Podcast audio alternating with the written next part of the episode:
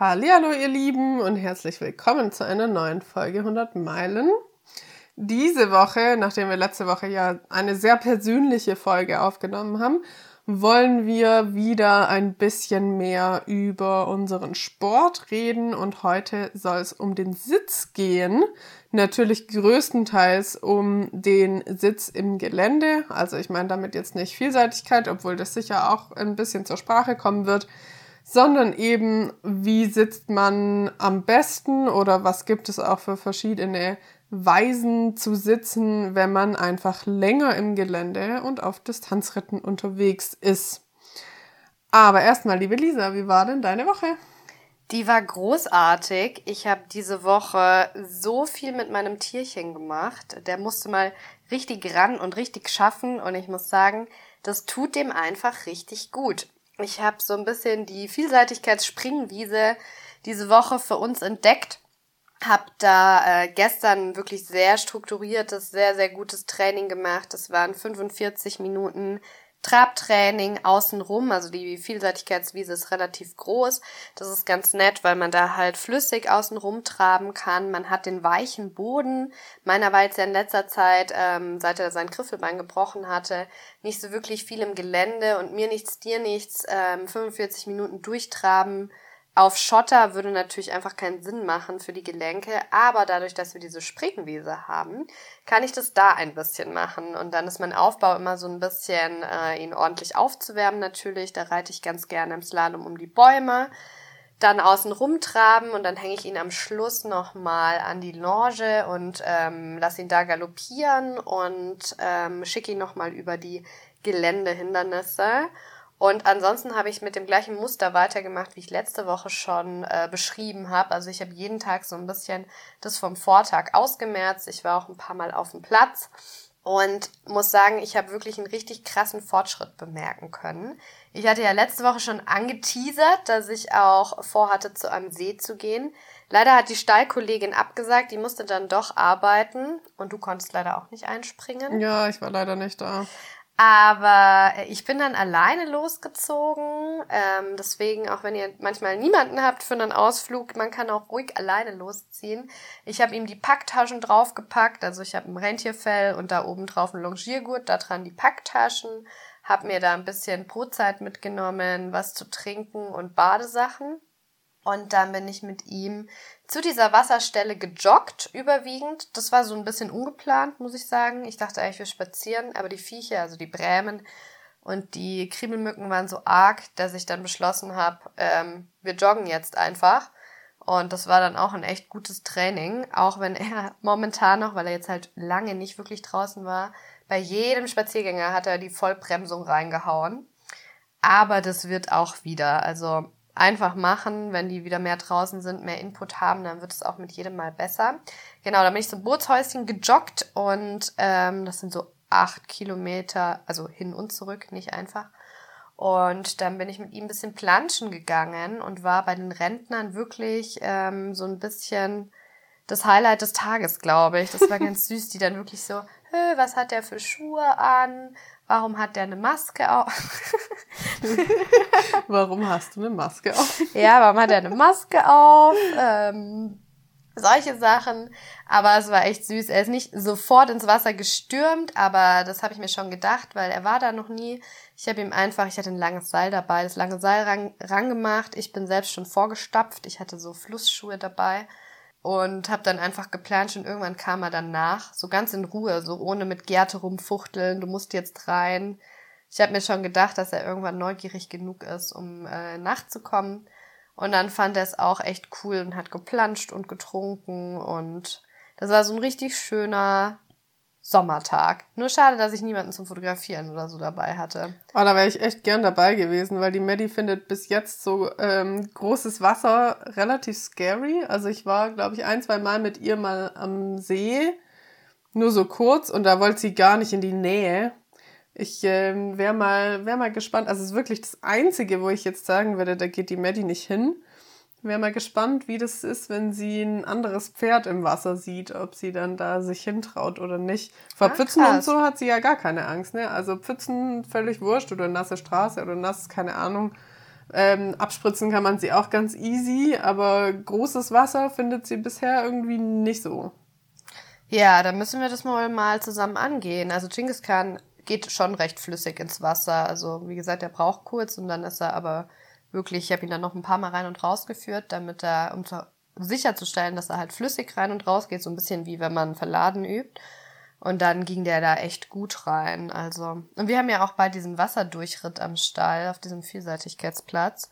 Bei uns ist ja auch manchmal, äh, sind auch so Fremdreiter, die den auch mal mit benutzen. Da kann ich dich bestimmt mal mit einschleusen. Oh ja, das machen wir mal. Weil da kann man halt schön seicht rein. Da ist nicht irgendwie Baumstämme und alles Mögliche noch im Weg.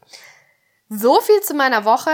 Habe ich auch jetzt relativ lange erzählt. Aber es sind auch viele coole Sachen passiert. Das äh, kommt davon, wenn ich mal da bin am Wochenende. Jetzt gleich geht's aber von hier aus direkt von der Podcastaufnahme. Es ist gerade Donnerstagabend. Ähm, dann noch weiter bis nach Bietigheim-Bissingen und morgen nach nördlich von Koblenz. Aber Jana, wie war denn deine Woche? Ja, also tatsächlich kann ich äh, von der Maddie gar nicht so viel berichten, weil ich nämlich nicht da war. Ich, Wer ist Maddie? ich war mh, hm, diese Woche mit meiner Tochter bei meiner besten Freundin und ihrer Patentante in Kassel. Und äh, wir hatten eine richtig schöne Zeit dort und wir waren da auch bei ihrem Pferd beziehungsweise Reitbeteiligung, aber es ist so ein bisschen, bisschen was von beidem. Und ähm, das ist eine Quarterstute. Und da haben wir, auch da meine Freundin gerade ein bisschen am Fuß verletzt ist, habe ich da auch ein bisschen mit longiert und mit trainiert und das war richtig cool, weil ich halt, also ich finde, wenn man mal jemanden anderen da hat. Also mir ging das ja mit dir auch schon so, als du mal die Maddie longiert hast. Ich glaube, da war ich, entweder war meine Tochter frisch geboren oder ähm, ich war irgendwie hochschwanger oder so. Da hast du mir, glaube ich, die Maddie auch mal longiert. Und das finde ich eigentlich immer cool, weil man da dann nochmal einfach anderen Input kriegt und jemand anders ja doch auch irgendwie nochmal mehr Ideen hat und vielleicht auch mehr Lösungen hat. Vielleicht solltest du mir mal Genghis Khan longieren. Ja, also ich finde sowas tatsächlich immer Darfst sehr... Darfst du auch gerne reiten, wenn du mir vorher so einen Haftungsausschuss äh, ah, unterschreibst. Ja, nee, auf bockende Pferde setze ich mich nicht mehr. Also seit ich Mama bin, hat sich das tatsächlich sehr geändert. Ähm, also er hat in den letzten eineinhalb Jahren einmal gebockt. Ja, okay, also da muss ich vielleicht schon machen. ja, eigentlich bin ich da nicht so zimperlich, aber ja, da ändert sich ein bisschen die Perspektive. Also ein Krankenhausaufenthalt wäre bei uns jetzt halt gerade ähm, nahe Katastrophe, im Gegensatz zu als ich noch kein Kind hatte. Ja, naja, also auf jeden Fall hat es dort dann auch ähm, voll was gebracht und es war cool, weil ich konnte einfach so ein paar Sachen mitbringen, die denen dann jetzt im Training so ein bisschen weiterhelfen werden. Und ähm, ja, Außerdem äh, tut mir das immer so ein bisschen gut. Es ist super fies zu sagen, aber die ist tatsächlich noch mehr Baustelle als meine Maddie, also das Pferd. Und äh, ja, keine Ahnung, manchmal tut es mir gut, da auch zu sehen, dass es, äh, dass es Pferde gibt, wo es an sich in Anführungszeichen noch schlimmer ist äh, um das mal in die Perspektive zu rücken, dass es bei der Maddie auch keine absolute Katastrophe ist mit der Gesundheit, weil nämlich die hatte zwei Reheschübe, von denen sie sich immer noch seit Jahren erholt. Also die Hufform ist einfach immer noch schlecht. Die hat Zwanghufe, die hat ständig irgendwie so Strahlfäule-Geschichten und Ballentrittzeugs und dann hat sie auch noch super viele Allergien ist Ekzema, trägt also den ganzen Sommer eine fette Decke, hat jetzt gerade super krassen Husten, ähm, kriegt kaum Luft an manchen Tagen, wenn zu viele Pollen fliegen. Also irgendwie. Die hat ja das All-Inclusive-Paket gebucht. Ja, also, ja, ja, voll. Also das ist richtig, richtig krass. Und wenn ich die dann äh, manchmal angucke, dann denke ich mir, Halb so wild. Halb so wild, genau. Wir haben irgendwie Sachen, die wir jetzt gerade zumindest ähm, ganz gut in den Griff kriegen oder im Griff haben auch schon. Und äh, ja, auch wenn das keinem zu wünschen ist, äh, tut mir die Perspektive manchmal einfach ganz gut. Genau, also von dem her hatte ich schon ein bisschen was Pferdiges dabei, äh, aber eben nicht meine Maddie. Auf die freue ich mich auch schon sehr. Da gehe ich jetzt morgen das erste Mal wieder hin und habe vor, eine Runde ausreiten zu gehen. Heute waren noch fast keine Bremen da. Kann Na ich dich dann. freuen. Dann freue ich mich schon. Sehr, sehr gut. Wunderbar. Das war's schon von meiner Woche und damit, ihr Lieben, herzlich willkommen zu unserem Podcast 100 Meilen. Hier dreht sich alles ums Distanzreiten und natürlich auch das Außenrum, unsere Stories und unser tägliches Leben am Stall. Ich bin Jana Friedrichs. Und ich bin Lisa Weißenberger und gemeinsam wollen wir euch ein bisschen mitnehmen in die Welt der Distanzritte. Dann gehen wir doch direkt mal thematisch rein. Wir haben letzte Woche ja zu Beginn so ein kleines Entweder-Oder-Game gemacht und ich fand das beim Anhören, also Jana ist ja unsere Schneidequeen und ich höre es mir dann immer an. Äh, Fast immer. Nein, äh, eine, ein oder zweimal habe ich glaube nicht angehört, aber Genau, ähm, ich höre es mir dann an und guck, ob irgendwie alles passt und so weiter. Und wenn man sich das anhört, dann reflektiert man natürlich auch immer so ein bisschen, was gefällt einem gut am eigenen Podcast und was nicht. Und ich fand dieses Entweder-Oder eigentlich sehr erfrischend und habe mir gedacht, dass das eigentlich auch ein ganz netter Einstieg in die heutige Folge ist, in den thematischen Teil, um einfach mal so abzustecken, wo wir ungefähr stehen, ähm, mit was für Equipment wir reiten um uns mal an dieses Thema Sitz ranzutasten. Jana, bist du bereit? Ja, let's go. Im Gelände lieber lange oder kurze Bügel? Lange. Immer noch im Gelände, Trab lieber Leichttraben oder Entlastungssitz? Mm, abwechselnd. Galopp lieber Entlastungssitz oder Einsitzen? Entlastungssitz. Auf dem Platz macht dir Aussitzen oder Leichttraben mehr Spaß? Also auf der Medi eigentlich beides, weil die ist ein Sofa im Trab. Was fällt dir schwerer, Bein lang oder Hand ruhig? Handruhig, definitiv. Dein größter Sitzfehler? Oder Baustelle? Fehler ist immer so negativ. Blockier im Schultergürtel und im Brustbein. Und deine größte Stärke bei deinem Sitz? Ähm, also ich klemm nicht mit den Beinen. Ich glaube, das ist. Also ich habe eigentlich nie ein Problem mit hochgezogenen Fersen oder so. Ich reite in einem Sattel. Dressur. Monoriemen oder normale Bügelriemen? Monoriemen. Mono. Steigbügel. Breite Auflagefläche oder normale? Breite. Reithose mit Grip oder ohne? Mm, Zwischending. Eigentlich reite ich am liebsten mit Besatz. Finde diesen klebrigen Grip ähm, oft sehr nervig. Ich habe aber auch ein Reithosenmodell, wo das nicht ganz so klebrig ist. Und mit so einer ganz, ganz rutschigen Leggings, so diese H&M-Leggings oder so, finde ich es auch manchmal ein bisschen anstrengend. Sehr gut, vielen Dank. Hm, dann bist jetzt du dran, Lisa. Wir drehen das Ganze um. Im Gelände lieber längere oder kürzere Bügel? Lange wegen meinen Knien. Und Trab lieber Leichttraben oder Entlastungssitz? Abwechselnd. Entlastungssitz finde ich anstrengender. Galopp lieber Entlastungssitz oder einsitzen? Eigentlich lieber einsitzen. Auf dem Platz aussitzen oder Leichttraben? Aussitzen.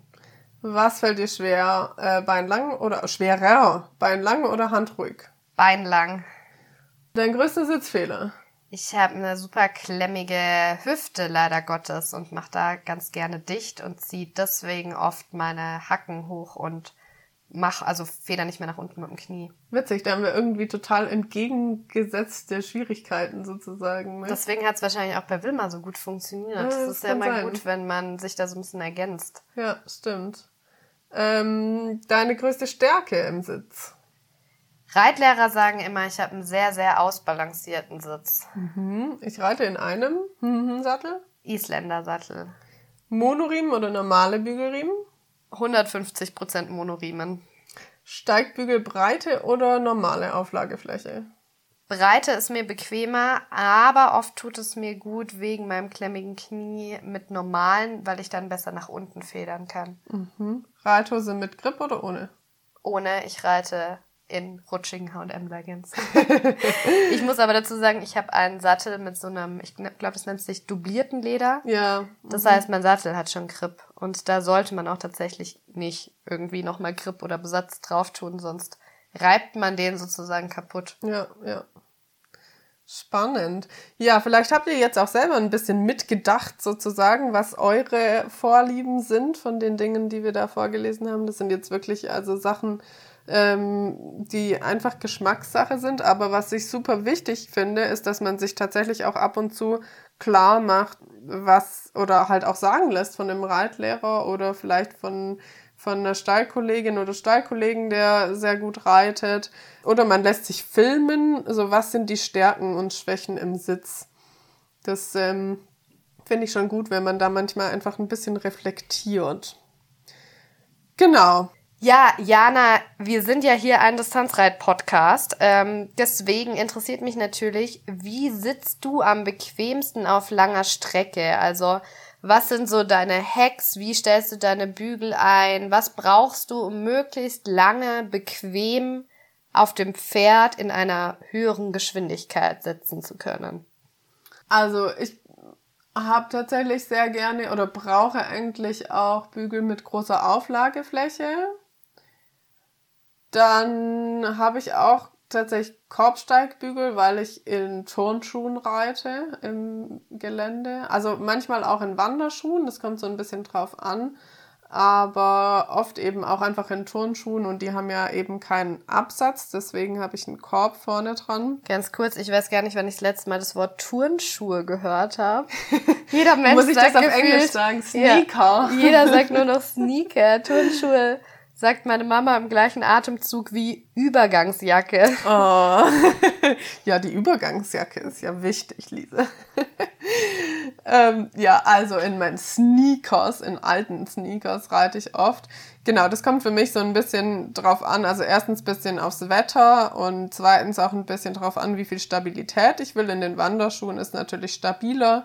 In den Turnschuhen habe ich ein bisschen mehr ähm, Komfort. Meine Bügel sind etwas länger, als wenn ich auf dem Platz reite, aber also sie sind nicht super lang, aber sie sind definitiv nicht kurz. Also sie sind gerade so lang, dass ich bequem kurz überm Sattel schweben kann. Also dass ich nicht meine Beine durchstrecken muss komplett, aber dass sie eben auch nicht zu geknickt sind. Ja, ich glaube, das wären so die Punkte. Und bei dir? Also, Oder hast du noch eine Follow-up-Frage? nee, nee, Okay. ähm, ich würde auch die Frage einmal beantworten. Also bei mir gibt es so ein paar Zauberwörter. Das eine ist, mich selbst zu disziplinieren, im Knie locker zu lassen. Ähm, da kommen wir später nochmal drauf, auf das ganze äh, Knieding. Beziehungsweise Gelenkding. Ja, genau. Äh, bei Jana Fußgelenk, bei mir Knie. Und damit ich nicht steif werde an bestimmten äh, Stellen, ist so ein bisschen der richtige Mix macht's mein großes Zauberwort. Also ich muss mal eine Weile einsitzen, ich muss mal eine Weile überm Pferd schweben. Und es ist aber ganz witzig, ich merke immer, also wenn ich zum Beispiel länger im Entlastungssitz bin und dann anfange zu leicht traben, dieses typische, was man auch kennt, wenn man länger joggt, dann wieder anzulaufen sozusagen, dann bin ich erstmal so, oh Gott, das halte ich ja gar nicht durch. Das geht mir aber auch so. Und dann mache ich wieder das eine Weile und dann äh, schwebe ich wieder und denke ich mir wieder, hei, hei, hei. Genau, also es ist auf jeden Fall dieses, der richtige Mix macht's. Äh, für mich war ein großes Zauberwort längere Bügel und ich mache echt viel im Entlastungssitz, muss ich auch dazu sagen. Und ansonsten finde ich, dass für lange Strecke das Equipment einfach das größte Zauberwort ist. Man muss da nicht äh, rausfinden, was die besten Sachen auf dem Markt sind, sondern was funktioniert für mich am besten. Bei mir sind es zum Beispiel Wanderschuhe, leichte Schuhe in Kombi mit relativ langen Bügeln und so weiter. Von daher habe ich da so ein bisschen mein Ding gefunden. Aber ich muss auch dazu sagen, das variiert von Pferd zu Pferd, je nachdem, wie das Pferd läuft. Der Traber, den ich da zum Beispiel ein paar Mal geritten bin, ein Traber läuft hier ganz anders als so ein Araber. Ähm, da wäre ich mit meinen Bügeln gerade mal vorne drüber geflogen. Also ich finde, man muss das ein bisschen anpassen. Aber momentan arbeitest du, liebe Jana, ja auch ganz viel auf dem Platz an deinem Sitz. Und zwar mit einer Reitlehrerin, die so auch ein bisschen bekannt dafür ist, dass sie Sitztrainerin ist, oder? Fasse ich das richtig zusammen? Ja, also die ist schon allgemeine Trainerin, aber sie sucht mit dem Reiter zusammen den richtigen Sitz für Pferd, Reiter, Situationen, Ausbildungsstand und so weiter, damit der Sitz einfach zuträglich ist der Ausbildung oder Weiterbildung ähm, oder generellen Reiterei des jeweiligen Paares. Genau, also ich muss äh, dazu sagen, ich hatte auch mal bei der Unterricht, das ist schon eine Weile her. Für mich war das irgendwie tatsächlich nicht so wahnsinnig gewinnbringend. Ich hatte so ein, zwei Impulse, die mir geholfen haben. Aber ansonsten ähm, hat es irgendwie bei mir jetzt nicht so dazu gepasst. Deswegen erzähl du doch mal am besten, an was ihr da gerade arbeitet und inwiefern das vor allem auch dir was fürs Gelände bringt. Was sind so deine Aha-Momente mit deiner Sitztrainerin? Also, wir hatten ja schon mal drüber gesprochen, dass die Maddie eben so ein sensibles Pferd ist. Und was mir tatsächlich sehr hilft, ist, dass sie auch Vollblut- bzw. Ex-Galopper oder Ex-Rennpferd Erfahrung hat. Und dadurch kann sie mir einfach sehr gut mitteilen, was in meinem Sitz die Maddie entweder stört, beziehungsweise auf der anderen Seite auch ihr hilft. Und es ist bei jedem Pferd ja irgendwie anders, jetzt je nach Alter, Ausbildungsstand, körperlichen Baustellen, in welche Richtung ausgebildet und so weiter und so fort. Und jetzt auf die Situation mit Ex-Galopper angewendet, gibt's einfach da so ein paar Sachen. Also die Maddie ist es einfach ihr Leben lang gewöhnt gewesen, dass da ein Jockey oben drauf sitzt. Und die Jockeys, die haben, wenn man die mal anguckt, die sitzen ja so in der Hocke. Und es bedeutet auch, dass die ihre Wirbelsäule komplett aufmachen, sozusagen. Also ähm, die machen die schon auch manchmal gerade, aber die ist auf jeden Fall im unteren Bereich, also Lendenwirbelsäule, eigentlich immer gewölbt. Und man ist ja, also viele Menschen, ich gehöre dazu, ähm, sind oft eher ein bisschen im Hohlkreuz unterwegs. Und das ist zum Beispiel für die Maddie jetzt genau das Falsche. Da fühlt sie sich total davon gestört. Somit ist mein Ding, an meinem Sitz zu arbeiten, im Augenblick ganz viel eben die Wirbel auseinanderzuziehen, sozusagen, wie meine Reitlehrerin immer sagt, vor allem eben im unteren Bereich. Und ich finde es gar nicht so einfach, in der Brustwirbelsäule praktisch aufzumachen und in der Lendenwirbelsäule rund zu machen. Obwohl ich natürlich weiß, dass das dann dazu führt, dass ich dann eigentlich einen geraden Rücken habe, weil die Wirbelsäule ja eben diese S-Kurve macht. Und wenn man jetzt natürlich, oder was heißt natürlich, ohne die Muskeln anzuspannen sitzen würde, dann sitzt man eben eher im Hohlkreuz. Aber das bringt jetzt zumindest meine Maddie eben sehr aus der Balance, weil ich dann halt auch weniger beweglich werde. Somit muss ich ganz viel daran arbeiten, eben ja meinen Körper durchlässiger zu machen, meine Wirbelsäule durchlässiger zu machen und die Wirbel einfach so auseinanderzuziehen. Und der Grund, warum ich das jetzt so ausführlich erklärt habe, ist, ähm, weil mir das auch im Gelände sehr hilft und zwar nicht nur für sie, sondern auch für mich. Also ich bin sowieso ein bisschen anfällig mit äh, Schmerzen im unteren Rücken und seitdem ich eben das mit der Wirbelsäule, egal in was, also im Entlastungssitz ist es am deutlichsten spürbar, aber auch eben im Leichtraben immer beim Einsitzen sozusagen das Steißbein nach vorne zu ziehen, also nach unten vorne mit reinzuziehen und die Wirbel einfach aufzumachen, habe ich jetzt keine Rückenschmerzen mehr tatsächlich, auch bei längerem Reiten, was ja super, super wichtig ist, auch im Entlastungssitz.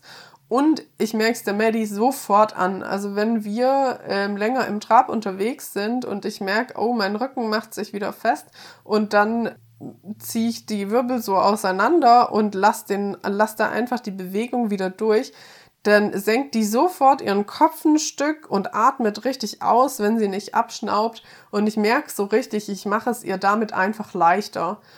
Und mir natürlich irgendwie auch, obwohl ich meinen Bewegungsablauf, den ich eingespeichert habe, eben so ein bisschen ändern muss. Aber das finde ich ist gerade das Wichtige, wenn man eben einen Sitz sich angewöhnen äh, muss auf längere Strecke, ist, dass man einen findet, der dem Pferd und dem Reiter gut tut.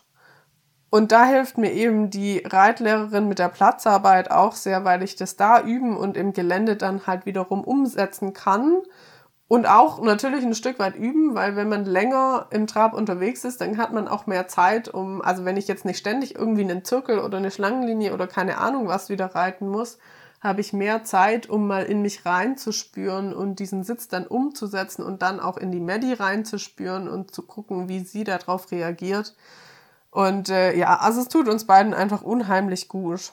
Das habe ich heute beim äh, Ausdauertraining tatsächlich eins zu eins, wie du sagst, äh, auch gehabt. Dass, also das ist zwar trotzdem noch mit Kurven, aber es ist halt viel längere Stücke geradeaus, dass man so mal in seinen Sitz reinspüren kann und mal so ein bisschen variieren kann. Gehe ich weiter vor, gehe ich weiter zurück und dann auch mal spüren kann, wie das Pferd darauf reagiert. Und deine Reitlehrerin, ich hatte ja vorhin gesagt, die hatte aber ein, zwei Impulse, die mir wiederum sehr weitergeholfen haben. Und eines davon war ihr, du sagst Balimo, ich sag Balimo. aber eigentlich schreibt man es mit einem L, vielleicht kennen den manche von euch. Das ist so ein Hocker, der ist patentiert, weil der in 360 Grad quasi kippt. Man kennt es oft von diesen ergonomischen ähm, ja, Hockern, die man fürs Office benutzen kann. Ich benutze den auch tatsächlich als Schreibtischstuhl, aber eigentlich hat Eckhard Meiners, den kennen vielleicht viele von euch auch wegen seiner Franklin-Bälle. Das ist ein Sportpädagoge und so eine totale Koryphäe auf dem Gebiet. Der beschäftigt sich äh, ganz viel mit den korrekten Bewegungsabläufen des äh, Reiters und eben auch mit Reitpädagogik und zwar nicht nur wie bringe ich das Pferd dazu, was zu machen, sondern was kann ich mit meinem Körper tun, um meinem Pferd was Gutes zu tun. Genau, und der hat diesen Balimo entwickelt und darauf kann man auch entsprechende Übungen machen, die dann genau sowas tun, wie Jana vorhin gesagt hat, nämlich zum Beispiel die Wirbel, ich glaube, das ist eher so sinnbildlich, ne, auseinanderziehen. Ja. Und ich habe tatsächlich, mein Lieblingswort, gestern auch mich, bevor ich äh, in den Stall gefahren bin, auf mein Balimo hier gesetzt und habe so diese Übungen gemacht. Nach vorne rechts kippen, nach vorne links kippen, also wie wenn man zum Beispiel im Pferd äh, im Galopp auf einem Rechtszirkel begleitet und einfach diese Wippbewegung gemacht. Und es ist wirklich super krass, wie viel, du hast es vorhin so schön gesagt, durchlässiger. Man, also man braucht ja immer ein durchlässiges Pferd und vergisst dabei aber oft ganz gerne, dass auch der Reiter eine gewisse Durchlässigkeit braucht. Und ich finde auch dieser Balimo ist wirklich äh, ein Zückerle, wie man hier sagen würde. Und wir machen keine bezahlte Werbung. ähm, aber tatsächlich ist der so ein bisschen das einzige Modell auf dem Markt. Der ist auch schweineteuer, deswegen. Aber es ist wirklich so, wenn ich vor der Reitstunde da drauf saß, dann ist mein Rücken so viel lockerer und ich kann ihn auch besser ansteuern. Und was man auch ganz toll machen kann, wie Lisa gerade auch schon so ein bisschen gesagt hat, ist, man kann Hilfengebung, also Sitzhilfengebung, damit super üben. Zum Beispiel, wenn man jetzt irgendwie auch in der Dressur unterwegs ist und Galoppwechsel oder so reitet, kann man also die, diese Hilfe zum Galoppwechsel, die kann man da einfach eins zu eins spüren und ähm, korrigieren und einfach feintunen sozusagen und sie dann auf dem Pferd wieder umsetzen. Also es ist ein cooles Hilfsmittel. Ich finde es auch äh, sehr cool. Ich habe keinen, aber äh, meine Reitlehrerin sagt auch tatsächlich, dass der Körper sich das auch merkt. Also dass man das auch nicht unbedingt jeden Tag machen muss, sondern dass der Körper das auch irgendwann einspeichert, wenn man das einfach ab und an macht. Für mich ist es tatsächlich auch ganz gut zur Selbstkorrektur. Ich habe einen mit sehr harter Sitzfläche und ich habe äh, aufgrund eines Autounfalls eben äh, eine ziemliche Schiefe in meinem Körper, weil ich so lang im Gurt festhing. Und das hat sich leider erst später herausgestellt, dass es so gravierend ist. Auf jeden Fall merke ich auf dem Pferd oft nicht, wenn ich einseitig sitze. Beziehungsweise ich merke es schon, weil mein Pferd dann in die andere Richtung läuft aber ähm, ich merke es nicht davor. Und auf dem Hocker, weil der so hart ist, merke ich dann schon irgendwann, dass zum Beispiel der rechte Sitzbeinhöcker mehr wehtut als, oder was heißt mehr wehtut? Man spürt ihn deutlicher als den linken zum mhm. Beispiel. Das heißt, da lernt man sich dann auch ganz gut selbst zu korrigieren und weiß vor allem, wo sein Sitzfehler ist. Ich würde sagen, jeder Mensch hat irgendwas, wofür er prädestiniert ist beim Sitz. Man muss es nur selber wissen und sich dann konsequent in jeder Reiteinheit immer wieder selber korrigieren. Unbedingt. Also Selbstkorrektur seht ihr oder hört ihr, ist äh, eins unserer Steckenpferde, wenn man es so nennen will. Also das, wofür wir einfach sehr einstehen wollen. Macht ja auch Sinn. Also auf dem Distanzritt hat man ja keinen Reitlehrer dabei. Und äh, wenn man auf einem langen Distanzritt schief auf dem Pferd sitzt, dann führt es auch einfach dazu, dass Pferde teilweise einseitig lahmen. Also wenn man immer hört, Pferde nach dem Distanzritt lahmen, dann denkt man oft, oh, die Pferde, die wurden total drüber geritten, aber das kann eben auch tatsächlich von sowas kommen, dass der Reiter einfach über ein langes Stück schräg drauf saß oder ja, einen Linkstrall hat oder was auch sein kann, Wege sind ja immer so kuppenförmig aufgebaut im Gelände ähm, wenn man die sich anschaut, wenn man nicht rechts und links zum Beispiel genug abwechselt, kann es auch sein, dass man selber irgendwann auch auf die Seite, auf der es abschüssiger ist, quasi ein bisschen mehr runterhängt. Aber apropos Gelände. Wir haben jetzt vorhin beide gesagt, im Gelände lieber längere oder kürzere Bügel, waren wir beide bei längere. Was wird denn grundsätzlich, wenn man jetzt nach FN und was lernt man beim äh, Pferdeführerschein Reiten, aka Deutscher Reitpass, hatten wir ja schon, ähm, was wird da denn eigentlich empfohlen, unabhängig von unseren persönlichen Präferenzen? Ja, die empfehlen eigentlich kürzere Bügel im Gelände, ne? Ja, genau. Also die, die sind immer bei kurzen Bügeln und wir kommen später nochmal auf bergauf und bergab. Ähm, prinzipiell wird auch empfohlen, bergab ähm, sich nach hinten zu lehnen und bergauf äh, in Entlastungssitz zu gehen. Und für mich war das gerade mit den Bügeln echt eine Neuerung zu sagen, okay, ich mache die Bügel einfach mal länger. Ja, ich weiß nicht, ich habe das tatsächlich irgendwie schon immer gemacht. Vielleicht bin ich da ein kleiner Rebell. ja, uns, aber wir durften das gar nicht in der Reitschule. Also da mussten wir immer Ausritttag zwei Löcher kürzer schnallen. Verrückt, ja. Nee, das war bei uns nicht so. Und ähm, ich muss auch sagen, ich hätte es wahrscheinlich, also ich reite extrem ungern mit kurzen Bügeln. Ich kann es verstehen, hier beim Springen und so weiter, dass man das eben braucht, aber ich mag das gar nicht. Ich denke, es kommt auch noch natürlich ein bisschen auf den Sattel an. Wir haben jetzt beide Dressursättel. Das stimmt. Ähm, die sind natürlich gemacht für ein langes Bein. Ne? Wenn ich meine Bügel zwei Löcher kürzer mache, dann ballert mein Knie gegen die Pausche vorne. Mhm. Da macht es natürlich keinen Sinn. In der Reitschule jetzt hatten die meisten Pferde Vielseitigkeitssättel, weil die sowohl Dressur als auch ähm, Springen geritten wurden. Genau. Was siehst du denn dann für Vorteile bei den langen Bügeln? Also tatsächlich äh, auf langer Strecke finde ich, brauche ich die oder braucht vielleicht auch Mann die, weil die Gelenke das auch gar nicht aushalten, oder? Also auch wenn man jetzt nicht vorbelastet ist, wenn ich jetzt lange Zeit in einem kurzen Bügel reite, das beansprucht ja die Gelenke enorm. Genau, ich habe es vorhin schon erwähnt, ich bin ja ein bisschen knievorbelastet. Also ich hatte mein Wadenbein gebrochen, mein Knieaußenband gerissen. Ich hatte rechts alle drei Außenbänder unten am Fußgelenk durch. Deswegen ähm, bin ich irgendwie an sämtlichen Stellen des Körpers so ein bisschen vorbelastet. Aber wenn ich lange reite, es gibt bei jedem Reiter ja irgendwas, irgendeine Stelle, die als erstes dicht macht. Beim einen ist es die Hüfte, beim anderen die Schultern und bei mir sind es, wie gesagt, die Knie. Und ich habe das am Anfang auch ein bisschen unterschätzt, wie viel da eben, ich habe es vorhin schon erwähnt, das richtige Equipment ausmacht. Deswegen kann ich mal kurz berichten, was meine Hacks sind, wenn man ein Reiter ist, der prinzipiell zu Knieschmerzen neigt. Also mir persönlich helfen leichtere Schuhe, also Schuhe, die äh, nicht so schwer sind, dass sie quasi das Bein wieder nach unten ziehen und das Knie dadurch mehr belasten je nach Pferd, also Wilma war sehr, sehr flach von den Gängen, waren für mich gefederte Bügel. Das also gibt's welche, die heißen Elastosteps, die haben eine Feder drin.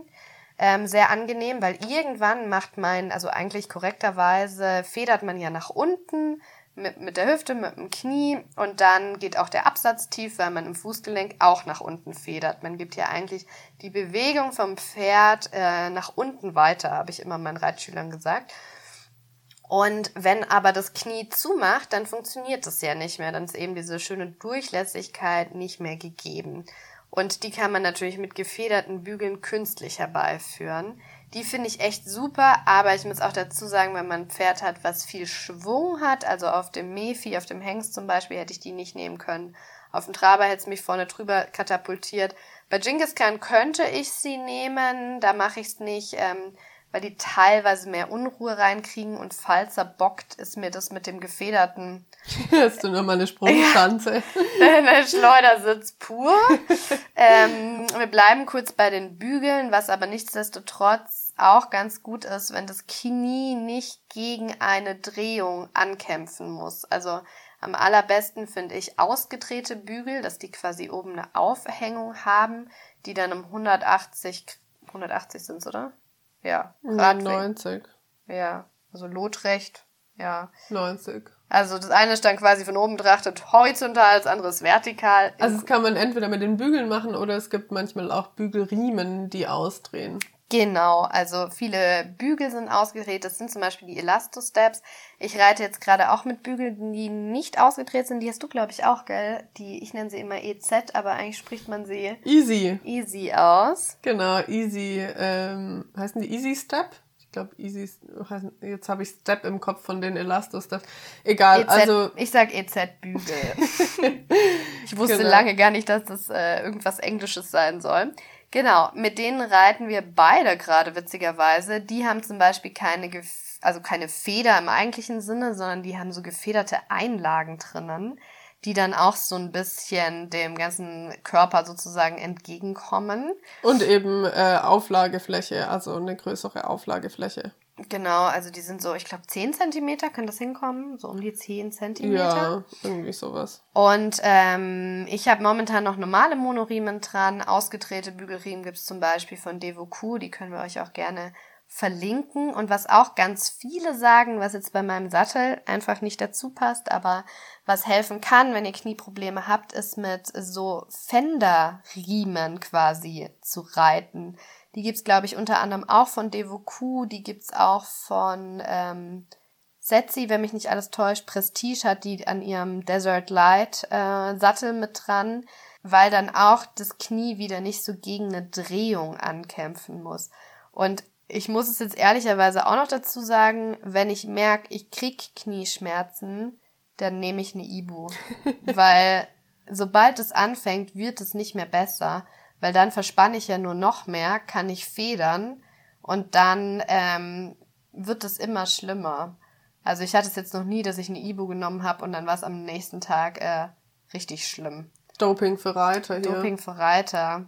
Aber das ist natürlich nicht empfohlen. Genau, also ihr seht, es ist natürlich immer fies, wenn man so ein paar Sollbruchstellen hatte, wenn man ein paar Unfälle und so weiter. Ich muss auch sagen, das ist was, was ich als Kind nie so wahrgenommen habe. Da dachte ich immer, man hat eine Verletzung und dann halt die aus und dann ist man wieder gesund. Da fand ich es immer richtig cool, wenn Kinder mit Krücken in die Schule kamen oder so. Aber äh, meine Lebenserfahrung von 28 Jahren hat mir jetzt äh, gelehrt, jede Verletzung ist Kacke, weil alles merkt sich der Körper im Prinzip. Ja. Also jede Stelle wird irgendwie, ja, was, was, was man irgendwie mit sich trägt. Ja. Genau, bei dir sind es die Fußgelenke. Was sind deine Hacks für uns? Ja, beziehungsweise ein Fußgelenk. Also ich habe eben auf, an einem Fußgelenk auch schon mehrere Bänderrisse gehabt. Und, äh, Unter anderem, weil du mir einmal geholfen hast mit einer Schubkarre, oder? Als mein Bein kaputt war. War das nicht so? Puh, das weiß ich gar nicht mehr. Kann schon eine, sein. Da hast du eine Schubkarre auf dem Misthaufen für mich, weil ah, ich auf ja. Krücken war. Ah, da bin ich auch so richtig dumm umgeknickt, ja. Ich weiß nicht, ob es da gerissen war oder nicht, aber das war, also meine Bänder in dem Fuß sind einfach inzwischen viel zu lang, also die sind komplett ausgedehnt. Das äh, war auch schon mal im Gespräch, ob man das operieren äh, sollte und das habe ich dann aber gelassen, weil diese OP nicht unbedingt die allerbesten Erfolgschancen hat. Also kurz gesagt, äh, kann das gut sein, dass es danach noch genauso ist, weil man es zu wenig gespannt hat oder dass es danach zu viel gespannt wurde und äh, dann hat man wieder andere Probleme. Das ist dann richtig kacke. Ähm, für mich ist die Lösung im Alltag dafür tatsächlich Barfußschuhe. Das funktioniert für mich sehr, sehr gut, weil ich dafür jetzt einfach Muskulatur habe, die das übernimmt.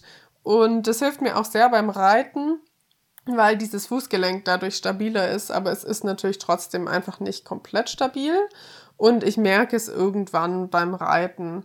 Mir helfen tatsächlich auch enorm die Bügel, die mit der breiten Auflagefläche eben und ein bisschen Federung, das hilft mir sehr, sehr gut. Ich habe auch wie Lisa mit dem Knie auf der gleichen Seite ein bisschen zu tun. Da habe ich einen angerissenen Meniskus. Und auch das macht nicht immer mit. Da sind bei mir auch längere Bügel eben ähm, das Ding. Und bei meinem Fußgelenk muss ich tatsächlich mich auch immer, immer wieder einfach dran erinnern, das zu entspannen. Weil mein Körper da inzwischen, wenn ihr auch sowas habt, müsst ihr da mal ein bisschen drauf achten. Mein Körper hat da inzwischen einfach so eine Schutzanspannung sozusagen entwickelt. Der macht es einfach fest dann in so Situationen, wo praktisch in Anführungszeichen die Gefahr der Überlastung sozusagen da ist, die ja jetzt beim Reiten nicht unbedingt real da ist, weil ich da nicht im Steigbügel umknicken kann, aber der Körper macht eben trotzdem fest, um einfach den Schutz ähm, dieses Gelenks äh, zu haben.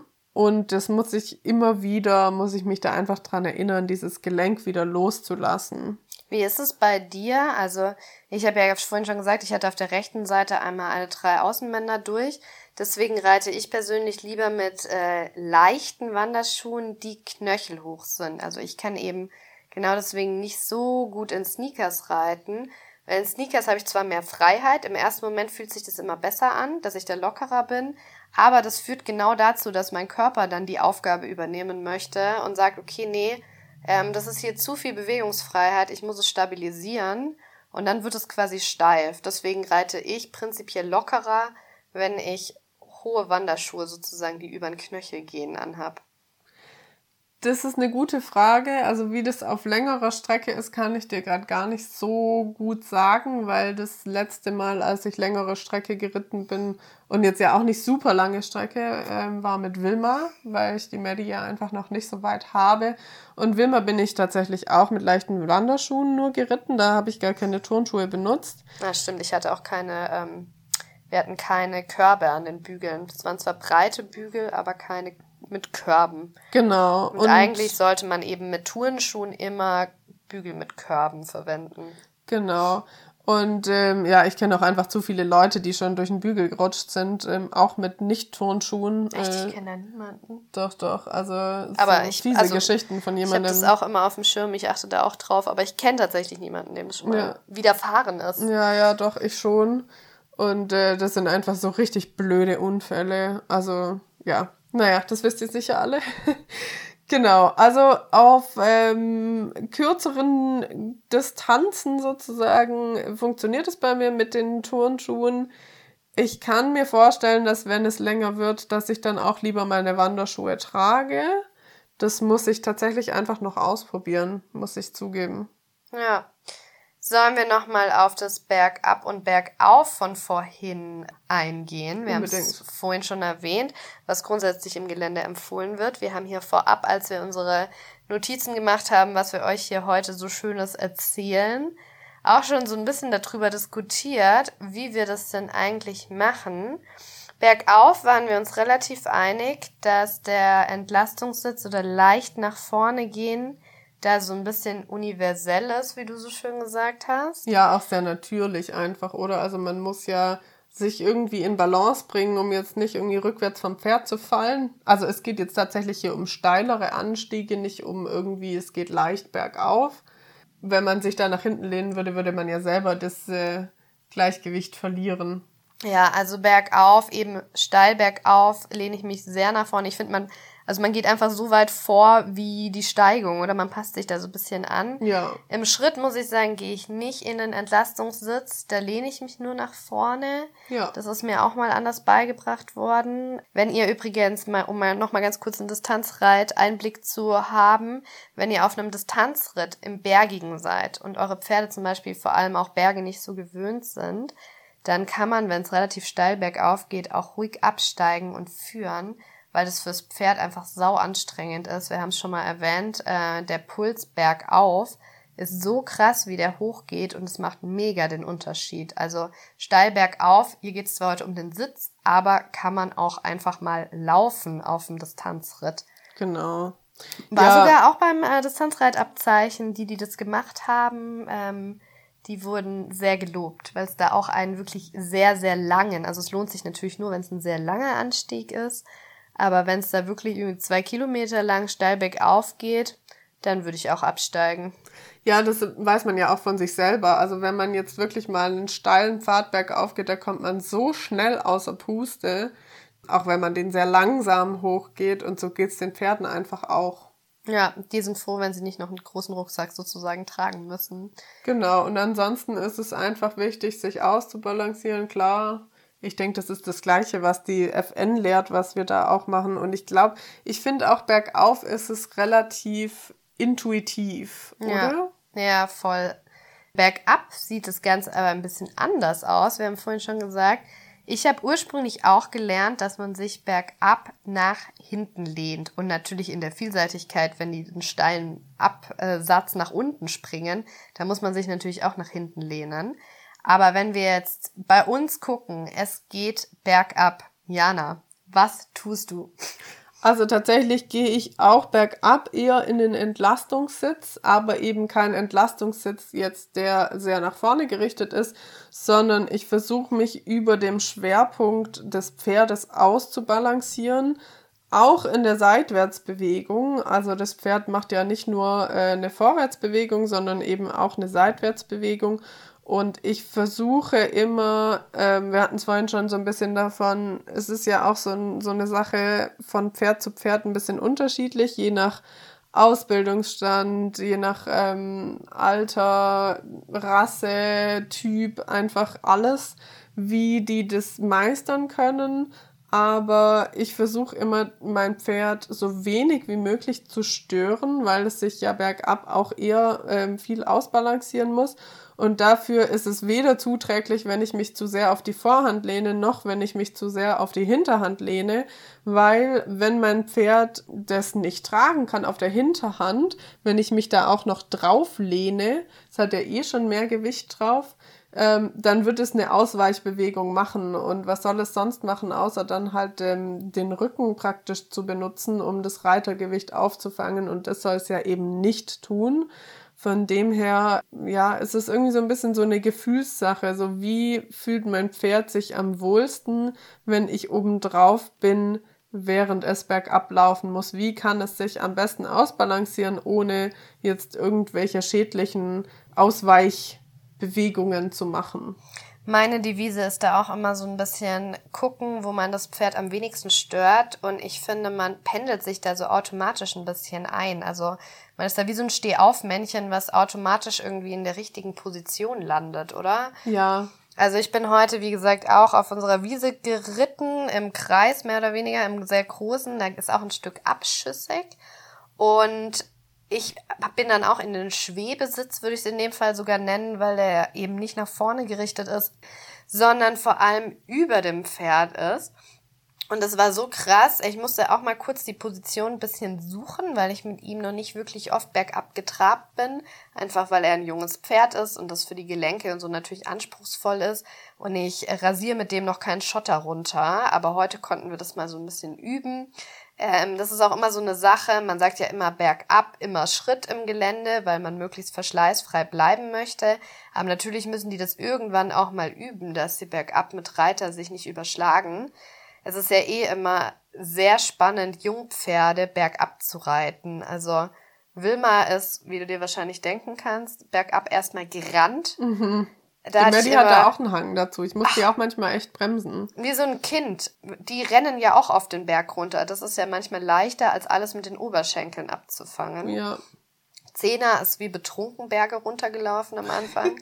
da hatte ich echt Schiss, dass die seitlich umkippt. Die habe ich dann in in so einer Art Seitengang nach unten, weil die es nicht geschafft hat, gerade die Beine nach unten zu sortieren. Mhm. Also nicht, weil sie ein schlechtes Pferd ist oder so, ne? Die war einfach sehr jung und ähm, hatte auch so ein bisschen, stand hinten sehr kuhhässig und ich glaube, das war für bergab für sie echt schwierig. Genghis Khan stellt sich gar nicht so blöd an, muss ich sagen, bergab. Aber der wird auch tendenziell am Anfang geht's noch und dann wird er immer schneller. Man merkt dann, wenn ihm die Kraft verlässt. Und da muss man ihn auch so ein bisschen begleiten. Ich schmeiße, blöd gesagt, bergab wirklich die Zügel weg, weil der das, also wenn der so nach vorne sich dann selber den Weg sucht, wie er sich am besten abfängt, und dann krätscht er irgendwie mal blöd auf den Zügel, das findet er richtig doof. Genau, ich schwebe da, wie gesagt, so drüber. Da bergab habe ich auch den besten Sitz, würde ich sagen. Mhm. Da muss ich mir selber ein Kompliment machen. nee, bergab, ähm, eben weil man sich da so perfekt ausbalancieren muss, habe ich da wirklich immer eine Position, die ist 1A und ich muss auch sagen, die tut meinen äh, Knien immer richtig gut, weil ich da mal richtig meine Oberschenkel zum Glühen bringe. Vielleicht musst du immer nur noch bergab reiten. Ja, wenn das nicht so schlecht fürs Pferd wäre, wäre das äh, gar nicht so schlecht. Aber ich war echt überrascht heute. Gestern habe ich mehr, also es gibt quasi ein Stück, da kann ich wie so im Oval einigermaßen flach reiten. Da geht es jetzt nicht so arg bergab. Und also es ist jetzt generell auch nicht steil, aber es ist schon abschüssig. Und heute habe ich mir gedacht, komm, jetzt probierst du mal, wie er das so meistert, wenn ich ähm, diesen, diesen Bergab quasi mit einbaue. Und ich war echt überrascht, wie viel besser das schon ist als noch logischerweise vor einem Jahr oder so. Mhm. Ja, Pferde entwickeln sich, ne? Also immer alles so nach Ausbildungsstand eben ist wichtig. Und dann finde ich da tatsächlich auch wichtig, dass man nicht so viel auf irgendwelche FN-Regeln äh, hört, sondern dass man einfach auch auf sein eigenes Pferd und auf seinen eigenen Körper hört und sich einfach gut ausbalanciert. Ja, also wie gesagt, ich glaube auch, es ist so ein bisschen eine Suche nach einer Mischung aus dem richtigen Equipment, seiner idealen Position, die auch immer davon abhängt, was so die persönlichen, ja, wie wir vorhin bei den Anfangsfragen eigentlich hatten, ne? Jeder hat so irgendwas, wo man so ein bisschen ausmerzen muss. Das muss man wissen, selbst reflektieren, selbst korrigieren. Man könnte sich auch, das habe ich tatsächlich mal gemacht, weil ich ähm, meine Reitlehrerin damals hatte irgendwie, was hatte die, einen Bandscheibenvorfall oder sowas. Und ich mache ja immer dieselben Sitzfehler, ne? Also es gibt ja Sachen, die mache ich in jeder Einheit immer wieder aufs Neue, egal wie sehr ich mich anstrenge. Und dann habe ich mir mich selber aufgenommen, eine Dreiviertelstunde lang, und habe einfach im zwei drei Minuten Takt gesagt, äh, Hände breit, nach unten federn, Hüfte locker. Und auch wenn es meine eigene Stimme war, alle zwei Minuten im Ohr, ich habe das dann auf dem Kopfhörer abgespielt, hat es echt viel gebracht. Cool. Weil man nicht, also voll oft ist man ja dann auf irgendeine Lektion oder auf irgendwas konzentriert, dann vergisst man es wieder. Und wenn man das so im Ohr hat, ja. ist das echt gar nicht, gar nicht so schlecht. Cool. Ja, also so zum allgemeinen Sitz war das jetzt, glaube ich, schon eine ganz schön gute Abhandlung. Was wir vielleicht noch ganz kurz ansprechen äh, wollen, ist, es gibt ja, also wir hier in Deutschland reiten ganz viel im leichten Sitz und im Leichtraben, aber es gibt eben auch im Distanzreiten den arabischen Sitz und der sieht ja ganz anders aus. Das ist einfach eine Alternative. Das ist vielleicht auch einfach so ein bisschen, ähm, ja, was einem mehr zusagt es, ich glaube, es ist auch einfach ein Sitz für flaches Gelände, weil die natürlich ganz flaches Gelände und ihren Sandboden haben. Das ist bei uns nicht so richtig umsetzbar, außer eben auf flacheren Stücken. Aber die ähm, arabischen Reiter, die sitzen sehr weit hinten mit dem Oberkörper und strecken praktisch die Beine durch. So nach vorne weg quasi. Und ähm, das ist immer so ein bisschen umstritten, weil man natürlich ein bisschen mehr im Lendenbereich sitzt, je nachdem auch, wo das Pferd empfindlich ist. Auf der anderen Seite, die kritisieren oft an unserem Sitz, dass wir durch dieses viele Entlastungssitz, Leichtraben und so weiter die ganze Zeit so ein bisschen auf der Vorhand rumhängen. Also wenn man ein Pferd hat, was dazu neigt, auch tatsächlich auf der Vorhand rumzuhängen, so wie ich vorhin gesagt habe, der richtige Mix macht's, ich muss mal das machen, mal das machen, ich kann das in meinem Sattel gar nicht so wirklich, weil ich ja vorne die Pausche habe. Also so typische Ultraleichtsättel wie der Setzi zum Beispiel sind auf diesen arabischen Sitz ausgelegt. Aber man kann das schon so ein bisschen nachahmen und damit mal so ein bisschen abwechseln, weil eben das eine Mal äh, belastet man die Lände gar nicht, aber hängt ein bisschen weiter vorne und beim arabischen Sitz macht man quasi genau das Gegenteil. Genau, und auch für den Reiter ist es eigentlich natürlich, also jetzt so gelenkproblemtechnisch ist es natürlich super, weil man äh, die Gelenke auch zwischendurch mal ausstreckt und eben nicht mehr so arg belastet, wenn man dann ihr sitzt. Im Dressursattel muss ich sagen, ist es wirklich sehr schwer, weil auch einfach der Hinterzwiesel nicht geeignet ist. Also du hast ja einen eher flachen Sitz. Mein Sitz ist auch nicht ganz tief, aber eben zumindest mal halb tief. Und ähm, ja, für mich, also ganz den arabischen Sitz kriege ich definitiv nicht hin. Aber was ich durchaus auch empfehlen kann, ist einfach zwischendurch mal einzusitzen und zwischendurch auch mal ein bisschen ihr die Balance nach hinten zu nehmen, sie dann mal wieder nach vorne zu nehmen, also eben auf längerer Strecke auch fürs Pferd ein bisschen abzuwechseln, damit keine einseitige Belastung entsteht. Bei Zena habe ich das relativ oft gemacht im Galopp. Die hatte so einen Galopp, der sich dafür einfach sehr gut angeboten hat, weil der recht flach war. Und es war eben, wie du sagst, es war super entlastend für die Gelenke. Dafür muss man sehr, sehr locker in der Hüfte sein, wenn man mhm. da komplett äh, drinnen sitzt, weil man, äh, also im Entlastungssitz muss man sich ja in der Hüfte stabilisieren, dass man nicht hin und her wackelt. Und dann sitzt man ein, dann haben die Knie plötzlich, die kann man einfach nach vorne wegstrecken. Aber man muss in der Hüfte schon echt locker sein. Das ist für so einen Menschen wie mich relativ schwierig.